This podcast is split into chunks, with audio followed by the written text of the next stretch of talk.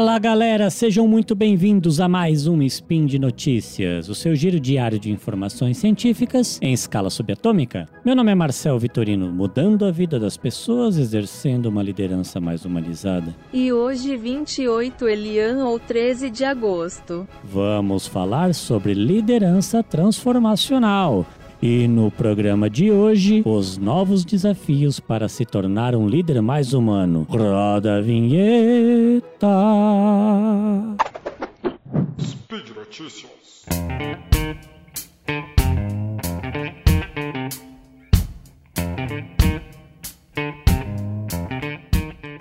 Ultimamente, tenho notado quantas empresas estão falando sobre investindo no tema liderança humanizada ou transformacional, por conta do grande descolamento dos modelos de liderança e de como os profissionais lidam com ou toleram chefes que ainda agem a partir de modelos ultrapassados de gestão, fazendo com que a taxa de demissão voluntária das empresas aumente exponencialmente. Situação muito mais agravada durante a pandemia da Covid-19. O conceito de liderança transformacional foi introduzido inicialmente pelo especialista James McGregor Burns em 1978. Burns foi cientista político e uma autoridade estadunidense no estudo de lideranças.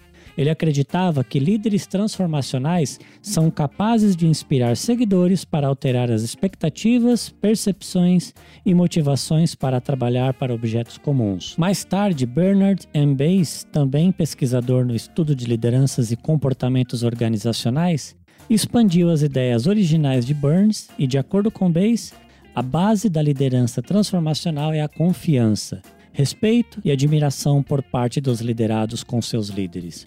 A maneira de explicar como a liderança transformacional pode ser medida é através da influência sobre os liderados, observando motivação e desempenho, mas sempre baseado no grau de confiança, admiração, lealdade e respeito, fazendo com que os profissionais se sintam parte do todo e encorajados a criar formas originais que promovem a mudança do ambiente. Um conceito que foi criado há mais de 40 anos, mas que ainda tem um caminho muito longo para ser totalmente implementado pelas empresas. A liderança transformacional está muito além apenas de trabalhar a motivação do profissional para que ele seja mais produtivo. Um dos grandes objetivos é criar um ambiente de segurança psicológica para que o indivíduo seja tratado como ser humano pleno e que possa colocar a sua individualidade como fator-chave no sucesso das suas atividades. E individualidade neste contexto é aproveitar o máximo o que cada pessoa tem de diferenças para colaborar com o ambiente. No Spin 1476 de novembro de 2021, eu trouxe o tema motivação e propósito, e não existe modelo de liderança que melhor trabalhe esses conceitos. Mas antes de nos aprofundarmos nos comportamentos esperados de um líder transformacional, quero trazer de maneira sucinta três teorias motivacionais para podermos nos basear e explorar o assunto. A hierarquia de necessidades de Maslow, também conhecida como pirâmide de Maslow, que classifica as necessidades do ser humano em cinco categorias: fisiológicas, segurança, amor ou relacionamento, autoestima, realização pessoal. Segundo essa teoria, as necessidades de nível mais baixo ou que estão mais próximas à base da pirâmide, fisiológicas e segurança, devem ser satisfeitas antes das necessidades de nível mais alto, ou que estão mais distantes no topo da pirâmide: amor ou relacionamento, estima e realização pessoal. Ou seja, não adianta querer realização pessoal se as questões mais básicas como moradia, alimentação e segurança ainda não estão resolvidas. A teoria dos dois fatores de Herzberg aborda a situação de motivação das pessoas como dois fatores. Fatores motivacionais ou intrínsecos que estão sob controle do indivíduo, como crescimento, desenvolvimento, responsabilidade, reconhecimento ou realização. E os fatores higiênicos ou extrínsecos, que não estão sob controle do indivíduo, como política, ambiente, segurança ou salário. Segundo essa teoria, os fatores intrínsecos são responsáveis por nossa satisfação e os extrínsecos são responsáveis por nossa insatisfação. A teoria da expectativa de Vroom essa teoria baseia-se na premissa que a motivação de um indivíduo apoia-se na antecipação que ele faz dos eventos futuros, ou seja, enquanto os objetivos que estão sendo exigidos do indivíduo estão alinhados com os objetivos pessoais desse indivíduo, e ele consegue visualizar sua realização, esse indivíduo também se mantém motivado. Toda relação estabelecida e que envolve ao menos um ser humano de um dos lados só permanece ativa enquanto existe uma troca de experiências positivas e afinidades entre os lados. Quando não existe mais o que trocar ou quando um dos lados já não consegue tirar nenhum proveito dessa relação, é bastante comum que ela acabe por falta de fatores motivacionais. Assim como essas teorias, muitos testes de análise comportamental surgiram e quero trazer um modelo que está sendo bastante usado atualmente, que define o perfil comportamental dos profissionais usando como base quatro animais: lobo, tubarão, águia e gato. Lobo, o analítico, é aquele que analisa, quantifica, é lógico, é crítico, é realista, gosta de números, entende de dinheiro, sabe como as coisas funcionam.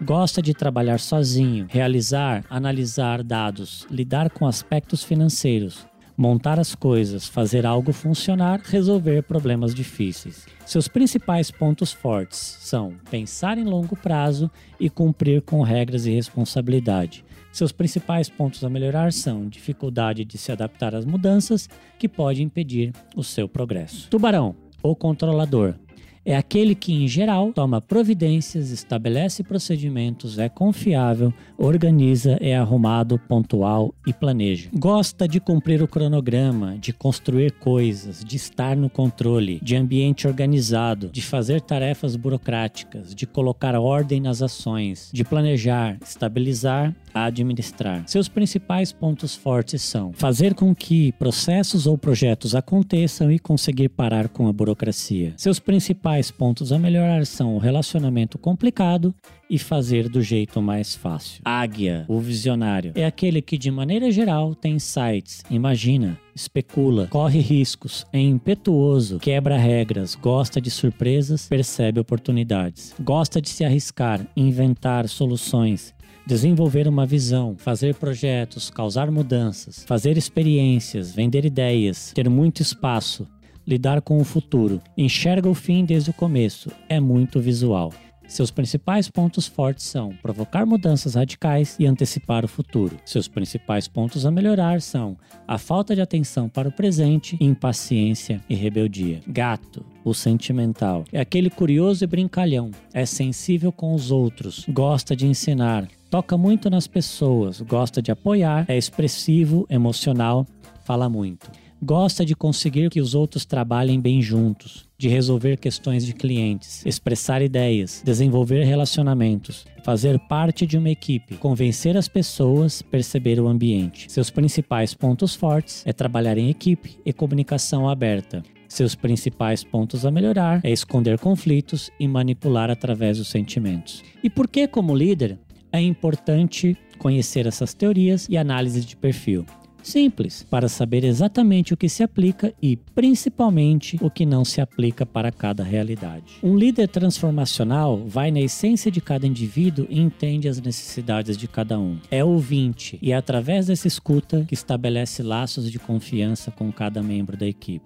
É aquele que sabe como lidar com cada uma das situações e, quando não sabe, não se preocupa em demonstrar suas vulnerabilidades e pedir ajuda, mesmo que esse pedido de ajuda seja para um dos seus liderados. Esse líder tem como princípio conhecer os pontos fortes e os pontos fracos de cada um e sempre está disposto a dedicar tempo para conhecer ainda mais cada um deles para potencializar os fortes e ajudar no desenvolvimento para reduzir os fracos. Em resumo, o líder transformacional conhece o momento e sabe quais são os fatores motivacionais de cada membro da equipe. Também é capaz de ser lobo, tubarão, águia, gato ou qualquer perfil identificado entre os inúmeros modelos de análise de perfil disponíveis, e isso vai de acordo com o momento ou situação. É importante termos em mente que esse estilo de liderança está cada vez sendo mais exigido nas empresas. Porém, como havia dito antes, ainda existe um longo caminho para que se criem modelos efetivos de preparação e desenvolvimento de líderes com esse perfil. E isso requer investimento e, principalmente, mudança cultural das empresas. E mudança cultural é algo que leva uma ou mais gerações para que aconteça de maneira efetiva dentro das organizações. Também quero ressaltar que uma grande parte das empresas organizadas possuem processos bem definidos e desenvolvidos de avaliação de desempenho. E esse é um dos momentos cruciais que nós, como líderes, precisamos colocar em prática todo o conhecimento e experiência adquiridos para ter uma boa liderança transformacional. Mas para isso é necessário dedicação e também uma grande mudança de mindset por parte dos líderes. Tanto para sair de um modelo tradicional de liderança, onde o comando e controle era fundamental para um modelo mais inspiracional, quanto para observar as novas demandas dos profissionais no mercado, seja por uma busca de um ambiente mais humano ou seguro, ou por uma busca de um propósito que se traduz em fator motivacional para esse profissional. É isso aí, meus amigos. Por hoje é só. Quero lembrar que os links comentados neste episódio estão no post. Deixe lá seu comentário, elogio, crítica, declaração de amor, afago ou lembre-se que um profissional é um ser humano e não um número. Lembro ainda que este podcast só é possível acontecer por conta do seu apoio no patronato do SciCast tanto no Patreon quanto no Padrim e também no PicPay. Desejo a todos um excelente dia, um grande abraço e até amanhã!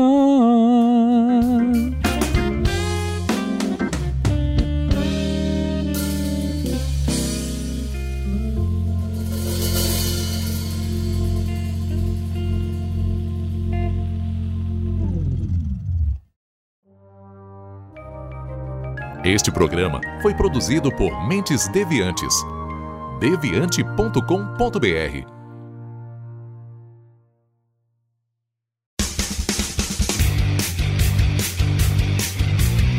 Cortes, edição de podcast.